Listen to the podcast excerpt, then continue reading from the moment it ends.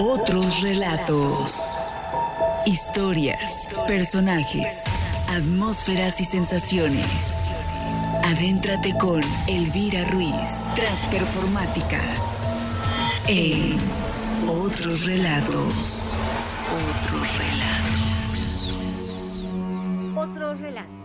Historias, personajes, atmósferas y sensaciones.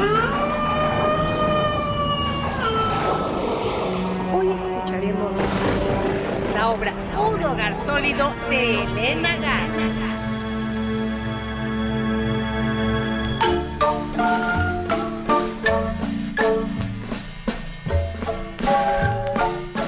Clemente, Clemente, oigo pasos. Tú siempre estás oyendo pasos. ¿Por qué serán tan impacientes las mujeres? Siempre anticipándose a lo que va a suceder, vaticinando calamidades. Pues los oigo. No, mujer, siempre te equivocas. Te dejas llevar por la nostalgia, tus catástrofes. Es cierto, pero esta vez no me equivoco. Son muchos pies, Gertrudis. Qué bueno. Los niños no se equivocan. ¿Verdad? ¿Tía Catalina que alguien viene? Sí, yo lo sé. Lo supe desde la primera vez que vinieron. Tenía tanto miedo aquí solita. Creo que tienen razón. Gertrudis, ayúdame a buscar mis metacarpios. Sin ellos no puedo dar la mano. Usted leyó mucho. Don Clemente, de ahí le viene el alma, hábito de olvidar las cosas. Míreme a mí, completito en mi uniforme, siempre listo para cualquier advenimiento. Cachita tiene razón. Los pasos vienen hacia acá. Ya han detenido los primeros. A no ser que a los Ramírez les haya sucedido una desgracia. Tú duérmete, Jesucita. Tú no haces más que dormir. ¿Ya está el pan? ¿Y qué quieres que haga? Si me dejaron en camisón. No se queje. Doña Jesús, pensamos que por respeto... Por respeto y por respeto, una falta de respeto. Si hubiera estado yo, mamá. ¿Pero qué querías que hicieran las niñas y Clemente? Gatita, ven acá y púleme la frente. Quiero que brille como la estrella polar. Dichoso tiempo en que yo corría por la casa como una centella barriendo, sacudiendo el polvo que caía sobre el piano y bañarme con el agua cuajada de estrellas de invierno. ¿Te acuerdas que tú ya eso era vivir rodeada de mis niñitos tiesos y limpios como pizarrines? Sí, mamá. Me acuerdo también de tu corchito quemado para hacerte ojeras y de aquellas noches en que te ibas con papá al Teatro de los Héroes. Qué bonita te veías con tu abanico y las dormilonas en las orejas. Ya ves, hija, la vida es un soplo. Cada vez que llegaba al palco. Uh, ¡Por piedad! Ahora no encuentro mi fémur. ¡Qué falta de consideración! Interrumpir a una señora. Yo vi a Catita jugar con él a la trompeta. Tía Catalina, ¿dónde olvidó usted el fémur de Clemente? Jesucita, Jesucita, me quieren quitar mi corneta. ¡Que Rudy! ¡Deja paz a esta niña! Y en cuanto a ti te diré, no es tan malo que mi niña enfermara como la maña que le quedara. Pero mamá, no seas injusta. Es el fémur de Clemente. No es su fémur, es mi cornetita de azúcar. ¿No se la habrá comido? Tu tía es insoportable. No lo sé, Clemente. A mí me perdió mi clavícula rota y era mi hueso favorito. Te conté que me caí, ¿verdad? La víspera habíamos ido al circo. Todo Chihuahua estaba en las gradas para ver a Ricardo Bell. De pronto salió un equilibrista. Por la mañana me fui a las bardas a bailar sobre un pie, pues toda la noche había soñado que era ella. Claro, no sabía que tenía huesos. Una de niña no sabe nada. ¿Cómo me lo rompí? Digo siempre que fue el primer huesito que tuve. Se lleva uno cada sorpresa.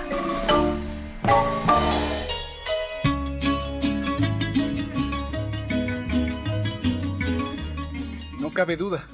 Alguien llega. Tenemos huéspedes. En mis tiempos la gente se anunciaba antes de caerle a uno de visita. Había más respeto. A ver ahora quién nos traen a cualquier extraño de esos que se casaron con las niñas. Como decía el pobre de Ramón, a quien Dios tenga en su santa gloria. Tú no cambiaste para bien, Jesucita. A todo le pones pero. Antes tan risueña que eras, lo único que te gustaba era bailar polka. ¿Te acuerdas cómo bailábamos en aquel carnaval? ¡Ay, por Dios, primo Vicente! ¡Ay, no me esas tonterías! ¿Qué dirá ahora Ramón? Él tan celoso y tú y yo aquí juntos, mientras él se pudre solo allá en el Panteón de Dolores. Tío Vicente, cállese.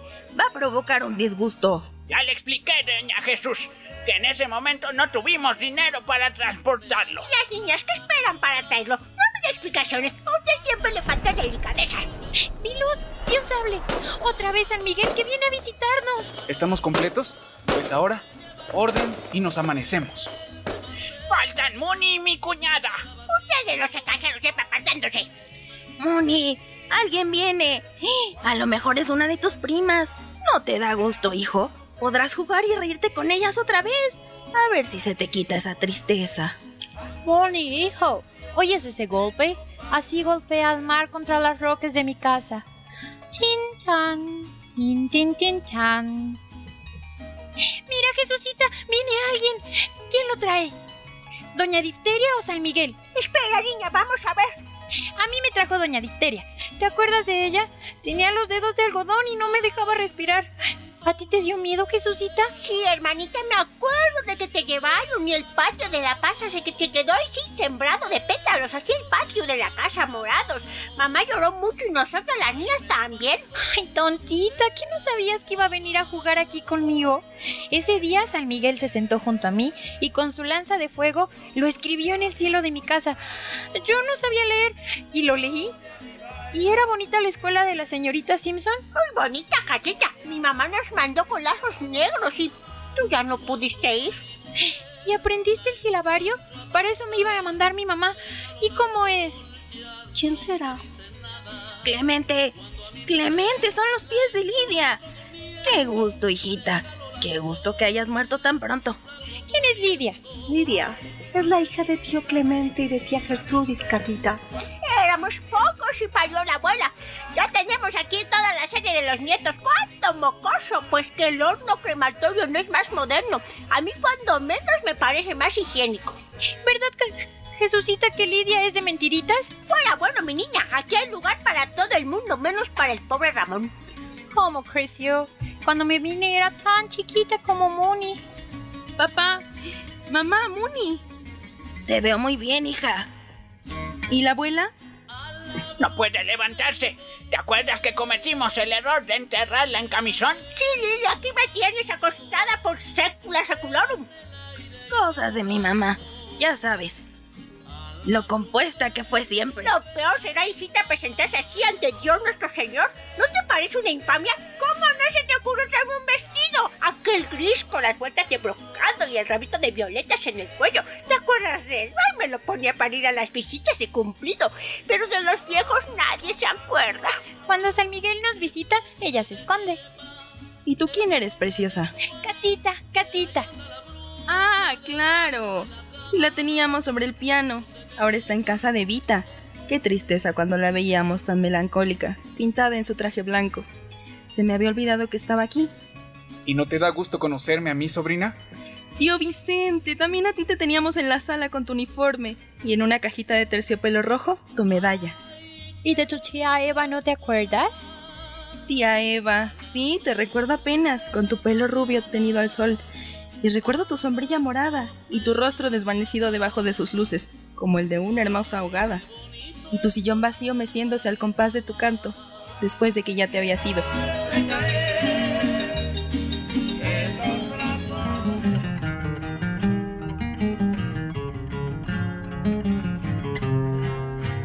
La generosa tierra de nuestro México abre sus brazos para darte amoroso cobijo. Virtuosa dama, madre ejemplarísima, esposa modelo, dejas un hueco irreparable. ¿Quién habla con tanta confianza? Es don Gregorio de la Huerta y Ramírez Puente, presidente de la Asociación de Ciegos. ¡Qué locura! ¿Y qué hacen tantos ciegos juntos? Pero ¿por qué me tuya? Es la moda, mamá. Hablarle de tú a los muertos. Pérdida crudelísima, cuya ausencia lamentaremos más tristemente con el paso del tiempo. Nos privas de su avasalladora, ya no sé lo que digo por el dolor, su simpatía, y dejas también a un hogar cristiano y sólido en la- en la orfandad más atroz. También los hogares tiemblen ante la inexorable barca. ¡Válgame Dios! ¿Pero todavía anda por allá ese botarante? Lo que no sirve abunda. Sí, y ahora es el presidente de la banca, de los caballeros de Colón, de la bandera y del Día de la Madre. Solo la fe inquebrantable, la resignación cristiana y la piedad nos llevará a la resignación. Siempre dice lo mismo don Hilario. No es don Hilario, Catita. Don Hilario es la florera de 67 años que murió. Cuando a mí me trajeron decía, voló un angelito. Y no era cierto. Yo estaba aquí abajo solita y muy asustada. Vicente, ¿verdad que yo no digo mentiras? Dímelo a mí. Figúrense, yo llego aquí, todavía atarantado por los fogonazos, con mis heridas abiertas. ¿Y qué veo? A Catita llorando. Quiero ver a mi mamá, quiero ver a mi mamá. ¿Qué guerra me dio esa niña con decirles que echaba de menos a los franceses? Requiaste in piace. Estuvimos mucho tiempo solitos, ¿verdad, Vicente? No sabíamos qué pasaba. Porque nadie vino nunca más. Ya te he dicho, Catita, nos fuimos a México. Luego vino la revolución. Hasta que un día llegó Eva. Tú dijiste, Vicente, que era extranjera, porque no la conocíamos. La situación era un poco tirante. Y Eva no nos decía ni una palabra. También yo estaba cohibida. Y además pensaba en Mooney y en mi casa. Y aquí todo estaba tan callado. ¿Y ahora qué hacemos? Esperar. ¿Todavía? Sí, hija, ya irás viendo. Verás todo lo que quieras ver. Menos tu casa con su mesa de piano blanco y en las ventanas las olas y las velas de los barcos. ¿No estás contenta, Lily? Sí, Mooney. Sobre todo de verte a ti, cuando te vi tirado aquella noche en el patio de la comisaría, con aquel olor a orines que venía de las losas rotas, y tú durmiendo en aquella camilla, entre los pies de los gendarmes, con tu pijama arrugada y tu cara azul. Me pregunté, ¿por qué? ¿Por qué? También yo, Lily. Tampoco yo había visto un muerto azul. Jesucita me contó después que el cianuro tiene muchos pinceles y solo un tubo de color. El azul. No molestes este muchacho. El azul le va muy bien a los rubios. ¿Por qué, prima Lily? ¿No has visto a los perros callejeros caminar y caminar banquetas, buscando huesos en las carnicerías llenas de moscas y al carnicero con los dedos remojados en sangre a fuerza de destazar? Pues yo ya no quería caminar banquetas atroces buscando entre la sangre un hueso, ni ver las esquinas apoyo de borrachos, meadero de perros. Yo quería una ciudad alegre, llena de soles y de lunas, una ciudad sólida como la casa que tuvimos de niños, con un sol en cada puerta, una luna para cada ventana y estrellas errantes en los cuartos. ¿Te acuerdas de ella, Lily? Tenía un laberinto de risas, su cocina era cruce de caminos, su jardín cauce de todos los ríos y ella todo el nacimiento de los pueblos. Un hogar sólido, Muni. Eso mismo quería yo. Y ya sabes, me llevaron a una casa extraña y en ella no hallé sino relojes y unos ojos sin párpados, que miraron durante años. Yo pulía los pisos para no ver las miles de palabras muertas que las criadas barrían por las mañanas. Lustraban los espejos para ahuyentar nuestras miradas. Esperaba que una mañana surgiera de su azogue la imagen amorosa. Abría los libros, para abrir avenidas en aquel infierno circular. Bordaba servilletas con iniciales enlazadas, para hallar el hilo mágico, irrompible, que hace de dos nombres uno. Lo sé, Lily. Pero todo fue inútil. Los ojos furiosos no dejaron de mirarme nunca. Si pudiera encontrar la araña que vivió en mi casa, con su hilo invisible que une la flor a la luz, la manzana al perfume, la mujer al hombre, cosería amorosos párpados a estos ojos que me miran. Y esta casa entraría en el orden solar.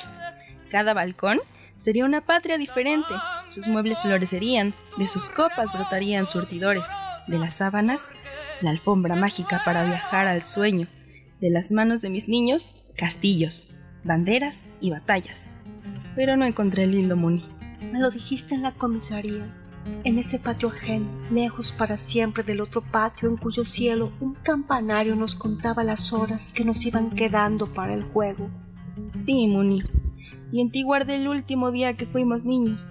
Después, solo quedó una Lidia sentada de cara a la pared, esperando. Tampoco yo pude crecer, vivir en las esquinas. Yo quería mi casa, pero También yo, Moni. Hijo mío, quería un hogar sólido, tanto que el mar lo golpeara todas las noches. Bum, bum. Y él se riera con la risa de mi padre, llena de peces y de redes. Lily, ¿no estás contenta? Ahora tu casa es el centro del sol, el corazón de cada estrella, la raíz de todas las hierbas, el punto más sólido de cada piedra. Sí, Lily, todavía no lo sabes, pero de pronto no necesitas casa, necesitas río. No nadaremos en el mezcal, seremos el mezcal. A veces tendrás mucho frío y serás la nieve cayendo en una ciudad desconocida, sobre tejados grises y gorros rojos. A mí lo que más me gusta es ser bombón en la boca de una niña o cardillo para hacer llorar a los que leen cerca de una ventana. No te aflijas cuando tus ojos empiecen a desaparecer, porque entonces serás todos los ojos de los perros mirando pies absurdos. ¡Ay!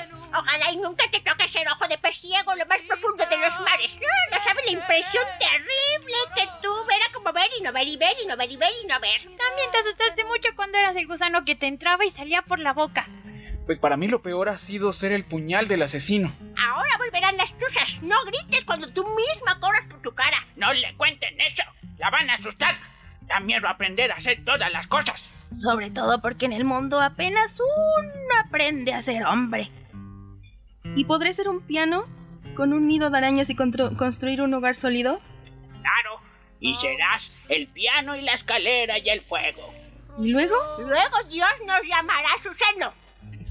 Después de haber aprendido a hacer todas las cosas, aparecerá la lanza de San Miguel, centro del universo. Y a su luz surgirán las huestes divinas de los ángeles y entraremos en el orden celestial.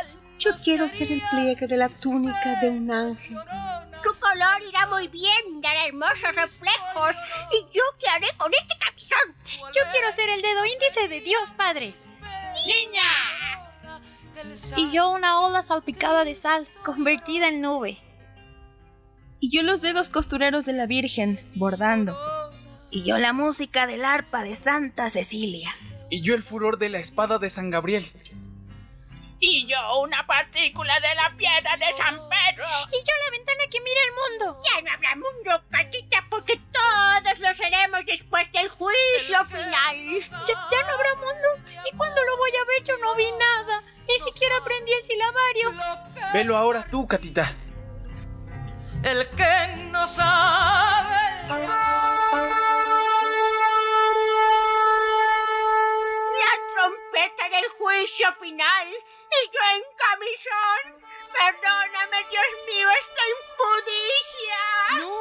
Es el toque de queda.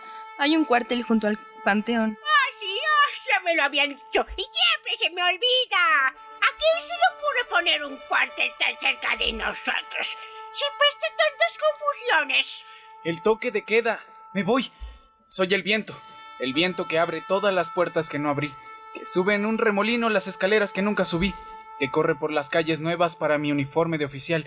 Y levanta las faldas de las hermosas desconocidas.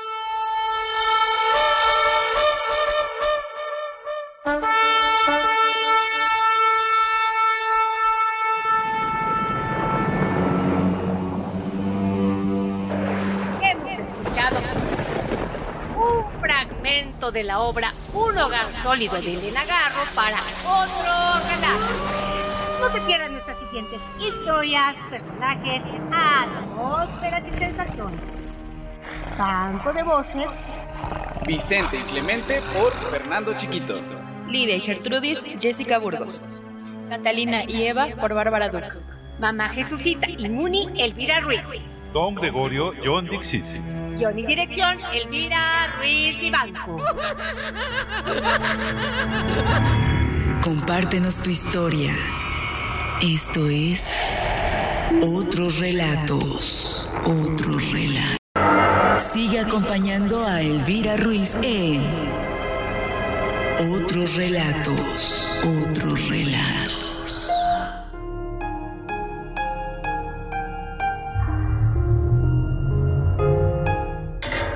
Análisis críticos de Otros Relatos. Análisis crítico a partir de la dramaturgia de Elena Garro, Un hogar sólido por Elvira Ruiz Vivanco. Desde la perspectiva de Ethel Junco y Claudio Calabrese, Elena Garro compuso 16 piezas de teatro, conocidas por el público entre los años 1958 y 1964. Destacó extraordinariamente como dramaturga y como narradora. Su obra se cataloga en el teatro mexicano de la posrevolución adscribiendo a una postura crítica de los regímenes oficiales y de los imperativos oficiales que postergan y someten al grupo mayoritario de la población mexicana. Para formalizar su voz poética, asume la tradición literaria local, la española y la occidental, en particular observando las posibilidades teórico-políticas que le ofrecía la tragedia griega. A partir de la consideración de la tragedia como matriz de género literario, se describirá la correlación que ofrecen algunas piezas de teatro de Lenagarro, quien retoma motivos trágicos con intertextualidad móvil, así como los poetas griegos evocan en los antiguos mitos una cultura común. En la renovación que propone nuestra autora, se reconoce que el paradigma trágico puede ser aplicado para analizar la visualización de la mujer en su situación presente, en especial porque en la actualización histórica no prevalece el valor del acontecimiento singular o aislado, sino su eficacia prototípica. Lo trágico de la historia entonces es primordialmente su sentido mítico, es decir, que el alcance de los hechos ha sido asignado desde un origen arcaico por fuerzas ignoradas que tensan el carácter humano. El modelo configurado por la tragedia ofrece un conjunto de arquetipos para su identificación que pueden ser ubicados en espacio y tiempo específicos, transportados del marco religioso y consolidados por el modelo socioevolutivo de la razón ilustrada. La obra teatral de Garro contribuye a llevar a cabo este proceso expresando su originalidad en los acentos que marca. Un hogar sólido evoca la muerte de una joven de 30 años que desciende a la cripta familiar, platica y recuerda episodios de cada pariente y juntos se preparan para el juicio en una atmósfera de confusa religiosidad.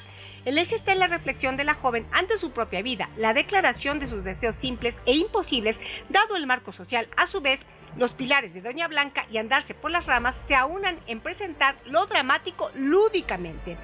Las vidas de las protagonistas están igualmente sometidas al dominio familiar y masculino, dentro del cual ellas juegan, disimulan y tratan de escapar. La imaginación es el recurso de fuga, pero también de retorno a la realidad, porque no es capaz de vencer los estatutos racionales y sirve para enfurecer al control desafiado.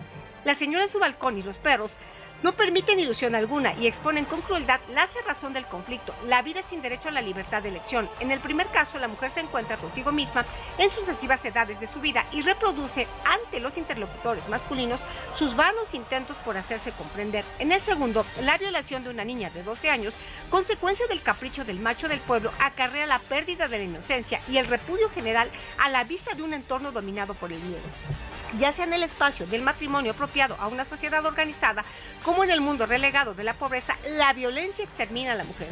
Todas estas protagonistas están muertas en vida, como en la tragedia griega. En el teatro de Garro prevalecen los personajes femeninos que no tienen protagonismo en la sociedad. Tras su testimonio ficcional, inician el cuestionamiento de formas consuetudinarias.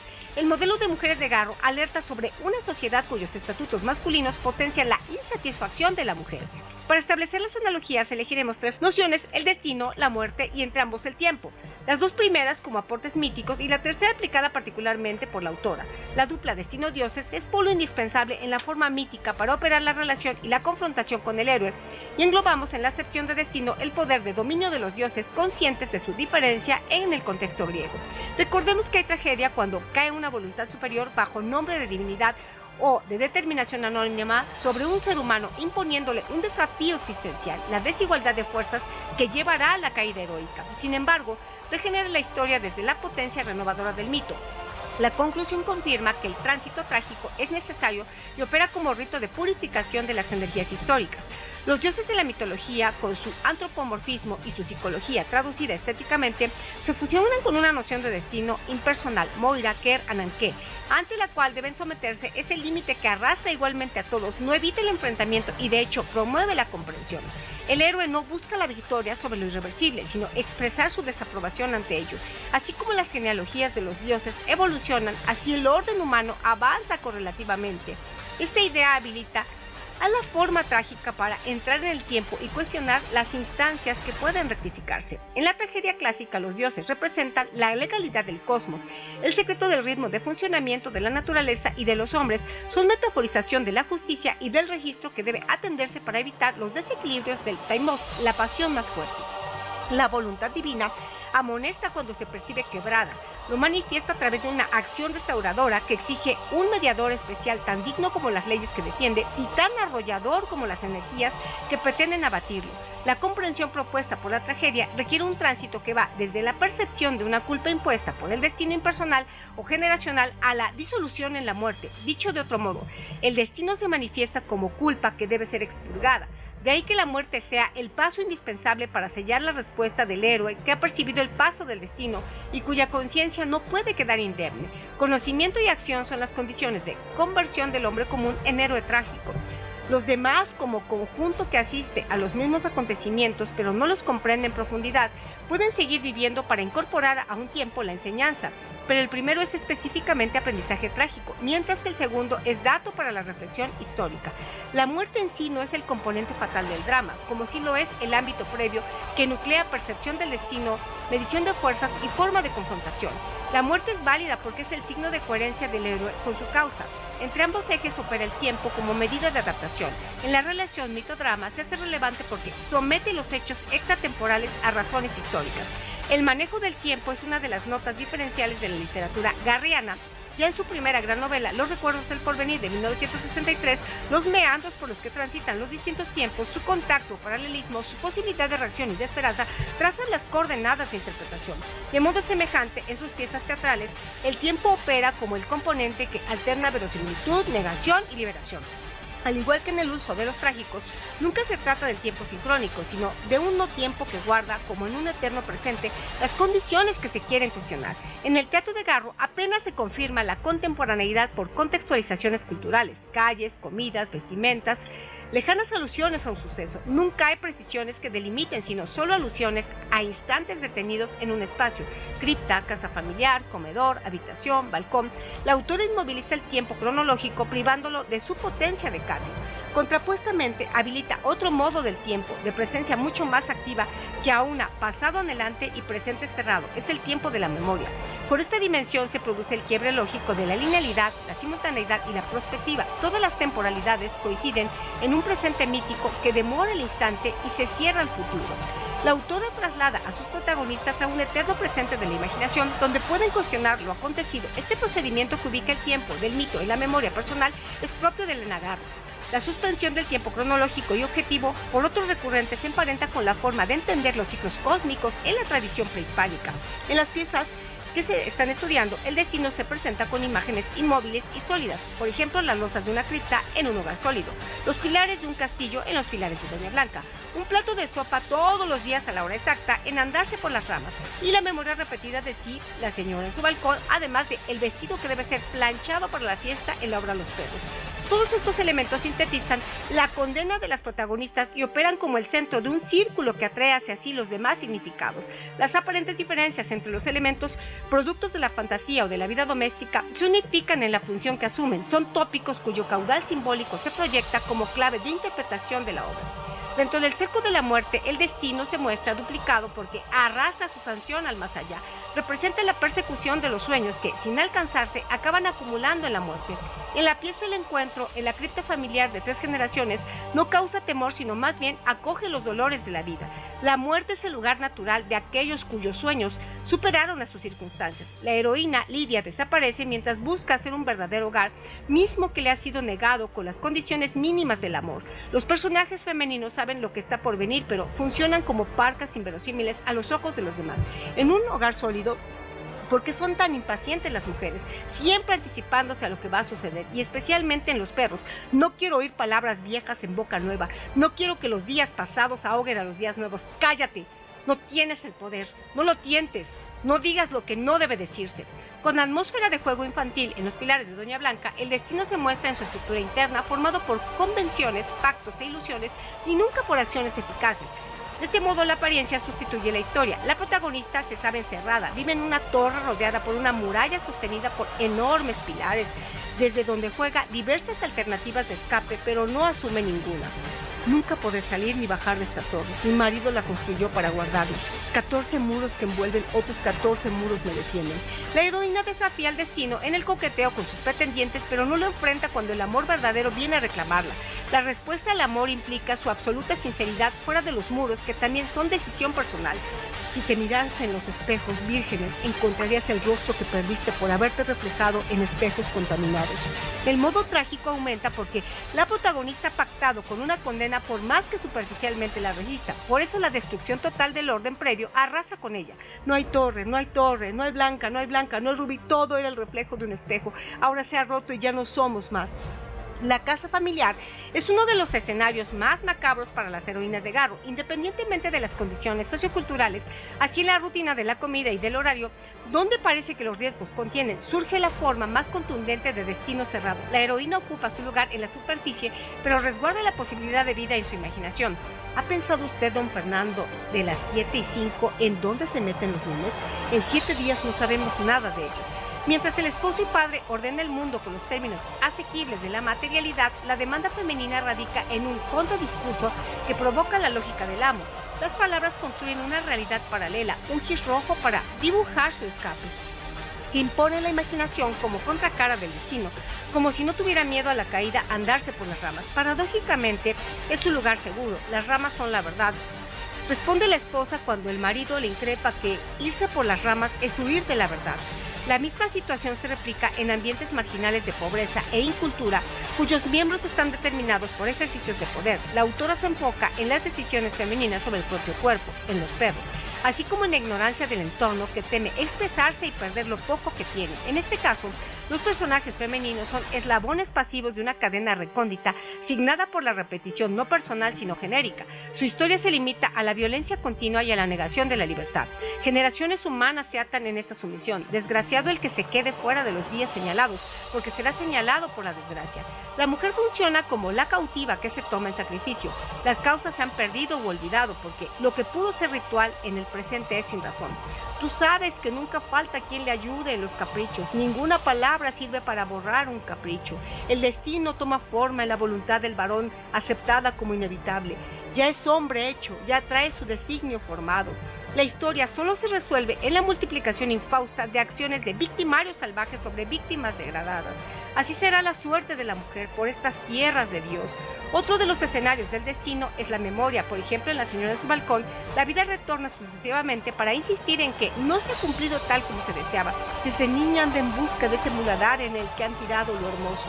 Las escenas de lo antiguo no solo establecen la contraposición con el presente, sino que confirman tras el paso del tiempo una voluntad adversa. La pregunta por el pasado sirve como proemio del suicidio. Todos los modelos humanos se identifican a sostener una visión de la existencia solo la supervivencia pragmática. El pasado tiene valor catalizador porque expone la incomprensión de la heroína. Yo quiero el amor, el verdadero, el amor que se reconoce sin necesidad de que nadie más lo reconozca.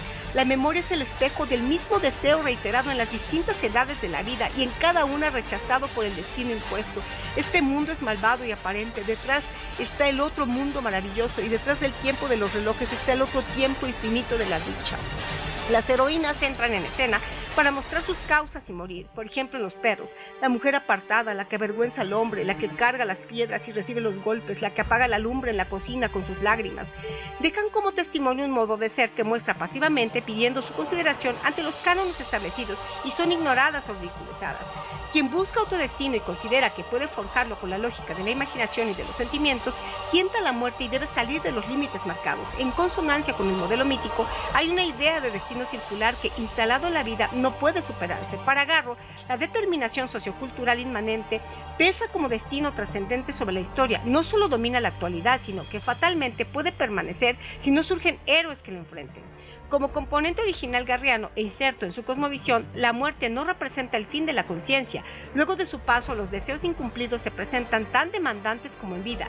La memoria que retiene la experiencia del dolor duplica la condena del sujeto trágico. La muerte es el espacio-tiempo en el cual aún puede situarse una quimera, nota compartida con los héroes trágicos que suplican a los dioses y a sus formas sensibles, sol, día, isla, tierra, patria, los amparen con mejor fortuna que la obtenida en vida. Las despedidas heroicas, vueltas soliloquios para el espectador, ofrecen el único punto en que el héroe es totalmente libre, tanto de las influencias de los dioses que han llevado hasta ahí, como de sus congéneres que no son capaces de dimensionar su sufrimiento. De modo ambivalente, las tramas de Garro, que contextualmente se insertan en la religiosidad oficial, muestran dos posturas. Por un lado, la imaginería cristiana contiene y permite una esperanza difusa, no en resarcimiento del dolor, sino en permanencia, es decir, hay una eternidad, aunque sea para seguir recordando. Por otro lado, y activando la noción psíquica de la religiosidad autóctona, el tiempo actual es todo el tiempo sin progresión, sin superación. Ahí está atrapada la heroína, para el héroe de la tragedia clásica.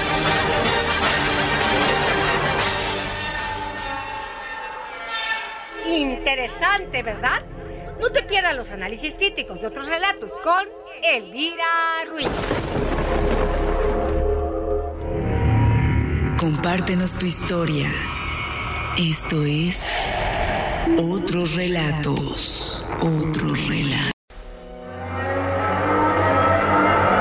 Acompañando a Elvira Ruiz en Otros Relatos. Otros Relatos.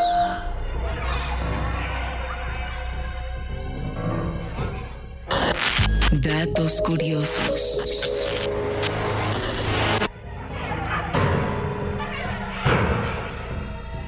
Además de otros relatos, te presentamos nuestra sección Datos Curiosos.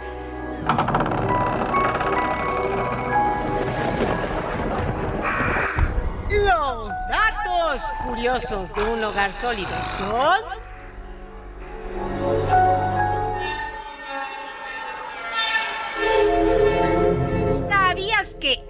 Elena Delfina Garro Navarro fue una escritora y dramaturga mexicana nacida el 11 de diciembre de 1916 en Puebla, México, con una herencia multicultural? Su padre, José Antonio Garro, era español y su madre, la señora Navarro de Garro, era de Chihuahua, México. ¿Sabías que ella fue una figura prominente en el movimiento literario mexicano conocido como la generación del 52? ¿Sabías que Garro era conocida por su exploración de temas como el feminismo, la represión política y el realismo mágico en sus obras? ¿Sabías que la novela más famosa de Elena Garro es Recuerdos del Porvenir de 1963, en la cual combina elementos de fantasía y ficción histórica? También escribió varias obras de teatro, incluyendo Y un cuerpo dio de sí, El vuelo y la cuña. ¿Sabías que la literatura de Garro a menudo reflejaba sus propias experiencias de exilio político y represión durante el régimen autoritario en México?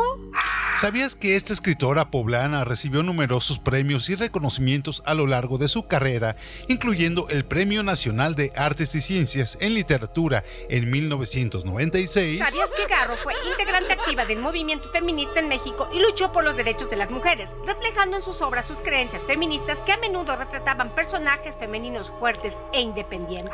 ¿Sabías que la escritura de Garro fue influenciada por otros escritores latinoamericanos influyentes como Juan Rulfo y Alejo Carpentier y que sus obras han sido traducidas a varios idiomas, incluyendo inglés, francés e italiano?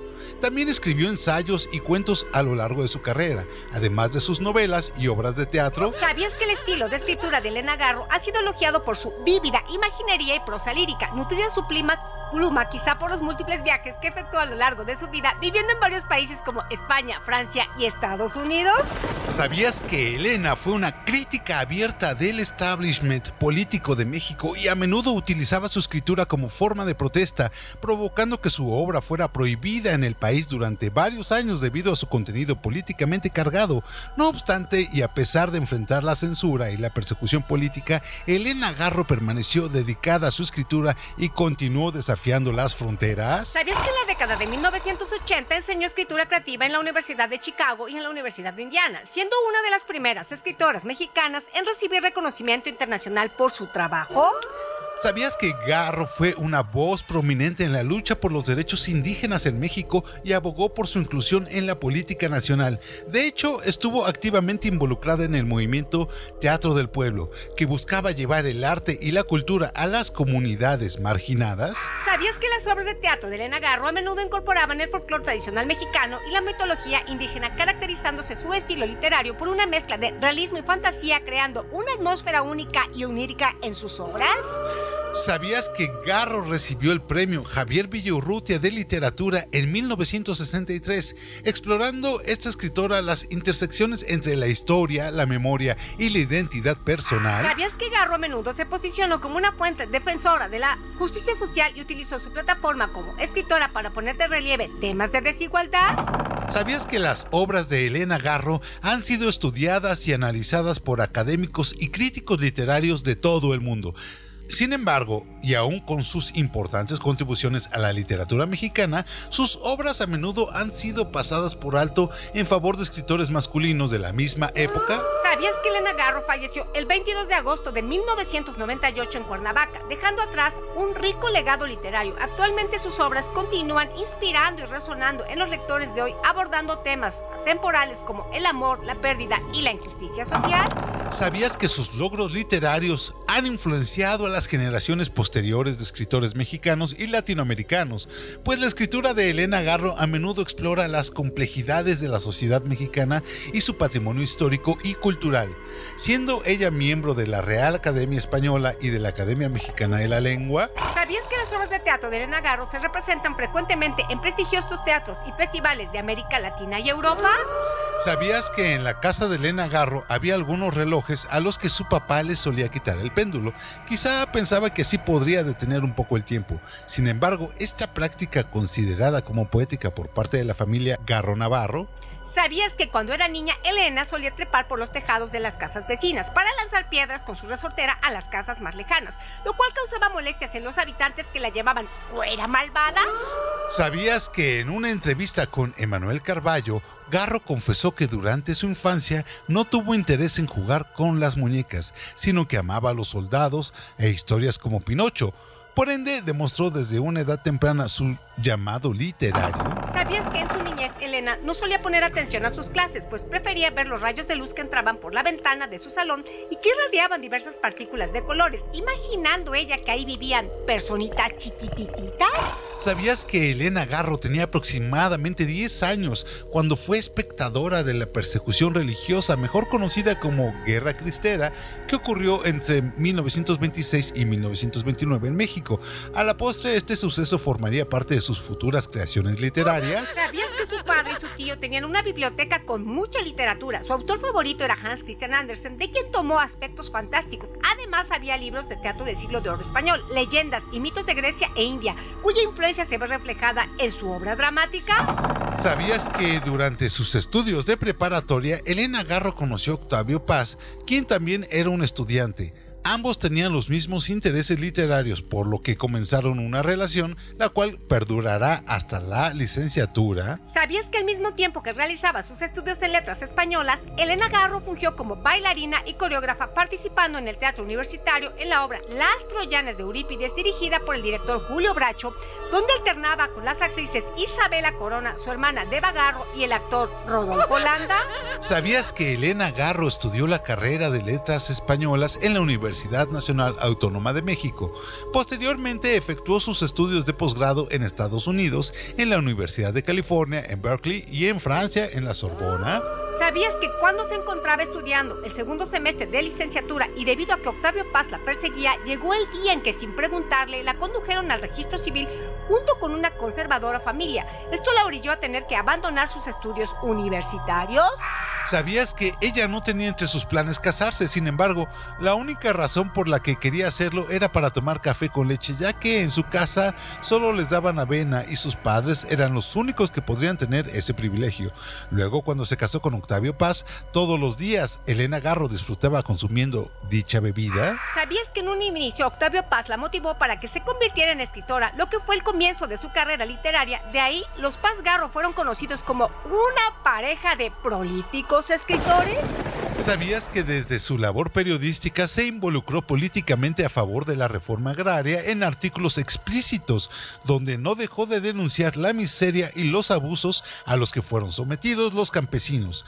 Señaló, por ejemplo, a los responsables por matanzas y despojos y resaltó la corrupción de la política oficial, que desconoce el problema a favor de los latifundistas y planteaba convertir a los indígenas en mano de obra barata. ¿Sabías que tras casarse con Octavio Paz, ambos viajaron al segundo Congreso Internacional de Escritores Antifascistas para la Defensa de la Cultura en España. Sin embargo, ella confesó que mantuvo una posición neutral. ¿Sabías que durante su estancia en España tuvo la oportunidad de conocer a los escritores César Vallejo, Pablo Neruda, León Felipe y Miguel Hernández, quienes eran los más importantes en aquella época? ¿Sabías que Elena, tras regresar a México, se dedicó al periodismo a partir de 1941 y fue una de las pocas periodistas que escribía sobre la situación de la mujer mexicana a pesar de la resistencia de los lectores hombres y quizá por ello se le consideró una feminista? ¿Sabías que Garro quiso hacer un reportaje acerca de las mujeres que eran maltratadas en el reclusorio, así que se hizo encarcelar? Su padre fue quien la sacó de aquel lugar y pocos días después de que publicara su artículo periodístico donde expuso las condiciones reales de las prisioneras, consiguió que la directora de la cárcel fuera despedida.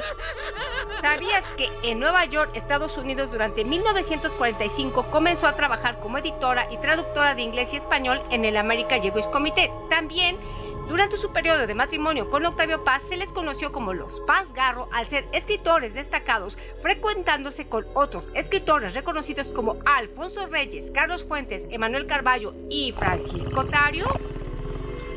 ¿Sabías que varias de sus obras literarias están inspiradas en su temprana edad? Por ejemplo, su destacada novela Los recuerdos del porvenir está inspirada en su infancia en Iguala, sitio donde se crió y también tiene influjo del movimiento cristero.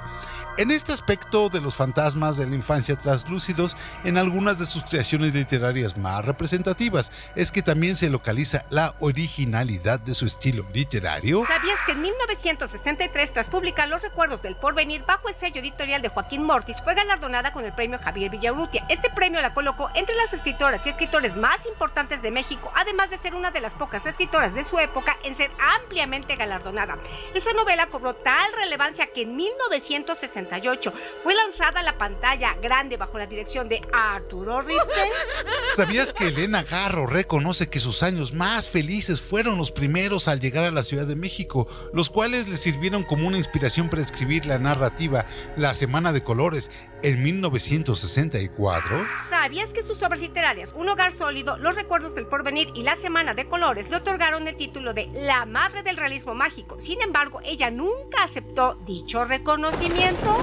¿Sabías que además del realismo mágico, su escritura se caracteriza por incluir datos autobiográficos, los cuales se desarrollan de forma poética en cada una de sus obras literarias? ¿Sabías que Elena Garro consideró que al casarse perdió su libertad? Por eso, cuando escribió acerca de las casas, las describe de manera detallada, porque huye de ellas y en realidad ninguna le pertenece. El único hogar que tuvo fue el de su infancia. ¿Sabías que Elena Garro asumió grandes tradiciones literarias, no solo latinoamericanas, sino también europeas, por lo que no se restringió al ámbito de la literatura nacionalista, pues su bagaje cultural era sumamente extenso. ¿Sabías que Garro es una de las escritoras más trascendentales de México? Escribió teatro, cuento, novela y poesía y asimismo también ejerció como periodista y traductora.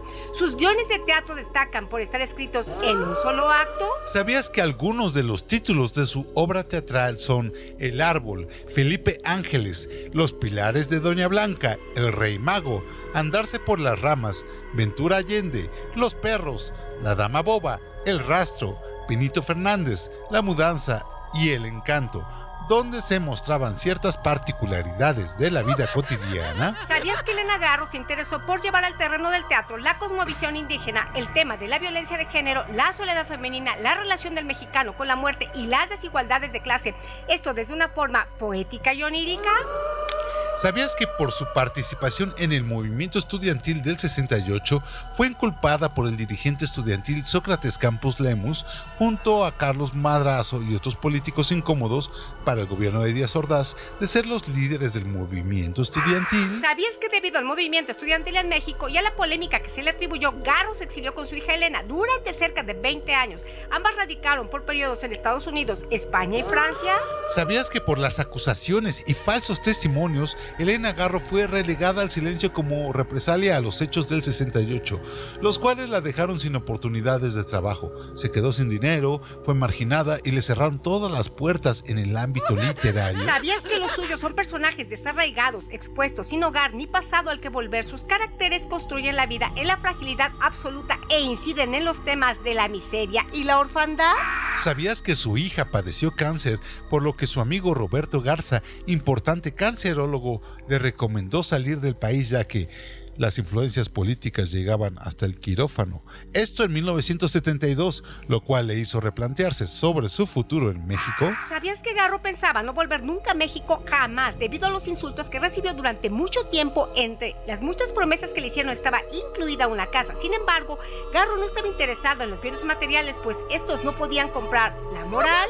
¿Sabías que siempre consideró como único amor de su vida a Elena Paz Garro, quien también fue su única familia? Por lo que estuvo con ella la mayor parte de su vida, fomentando una relación codependiente entre madre e hija. ¿Sabías que creía con fervor en San Miguel Arcángel al considerar que Dios le daba el poder de llevar a los muertos al cielo y salvarlos del infierno? ¿Sabías que consideraba que su obra seguía vigente gracias a que los estudiantes eran quienes los leían y no los escritores, pues ellos vivían en un ámbito más alto y particular, por lo que sus obras literarias estaban presentes siempre entre la comunidad estudiantil? ¿Sabías que en sus últimos años los pasó junto a su única hija, Elenita Pazgarro, y una docena de gatos que se multiplicarían en su cuarta casa en Cuernavaca, Morelos, hasta el día de su muerte, el cual fue el 22 de agosto de 1998? ¿Sabías que su romance con Octavio Paz se basó en prohibiciones, en resentimientos por alejarse de los objetivos deseados, en rencores por no hacerse feliz, en celos profesionales y violencias. Así lo describió la poeta Elena Garro en su obra Memorias de España de 1937, donde dice, durante mi matrimonio siempre tuve la impresión de estar en un internado de reglas estrictas y regaños cotidianos. ¿Sabías que parecería que ese amor entre Octavio y Elena inicialmente supondría unir dos vidas, aunque desafortunadamente nunca estuvo presente en ellos, quienes fueron dos jóvenes que se casaron sin el consentimiento de Elena, uniéndose sin estar seguros de que querían estar juntos y compartir un hogar o formar una familia? ¿Sabías que Elena Garro cuenta? Era loco Octavio tomó la costumbre de acompañarme de la Escuela Nacional Preparatoria a la casa desde San Ildefonso hasta Mexicali 40. Allí por el Parque México nos íbamos a pie hablando de libros. Caminé y caminé y caminé, platiqué, platiqué, llegábamos y entrábamos. Él entraba conmigo a la casa. ¿Sabías que el papá de Elena Garro decía sobre Octavio Paz? Es conmovedor este chico, tan joven y lo oculto que es y se interesa por todo. Yo los dejaba conversando y me iba a dormir. Fue uno de los relatos sobre el noviazgo que dejó la poeta. El 25 de mayo de 1937 se unieron en matrimonio Octavio y Elena ante cuatro testigos. Ellos mintieron sobre la edad de Elena, quien aún no cumplía el requisito de contar con 21 años como lo marcaba la ley del momento. ¿Sabías que de esa boda súbita, Elena Garro comenta? Me casé porque Octavio Paz quiso, pero desde entonces nunca me dejó volver a la universidad.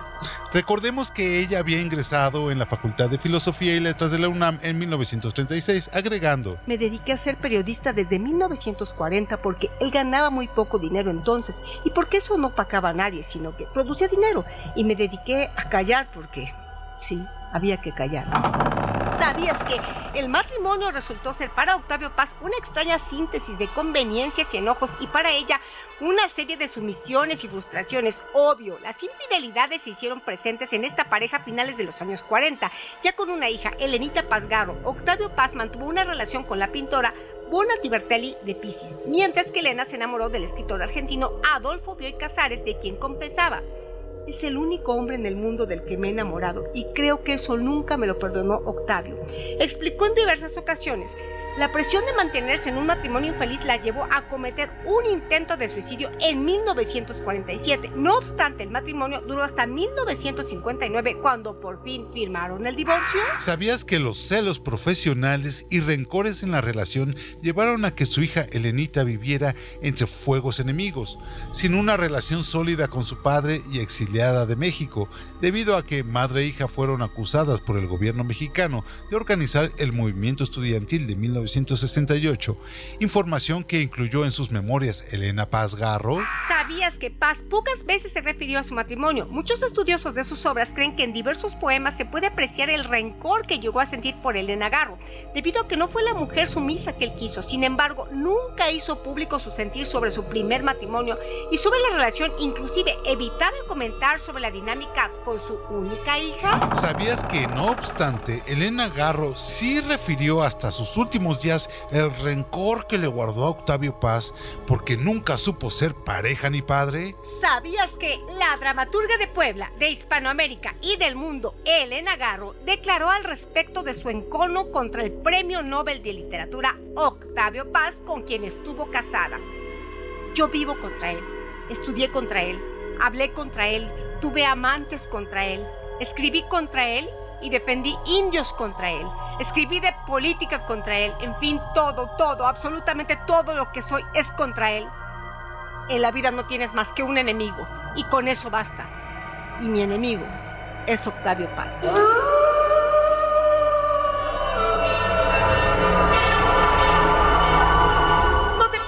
Datos curiosos de otros relatos con John Dixit y Elvira Ruiz.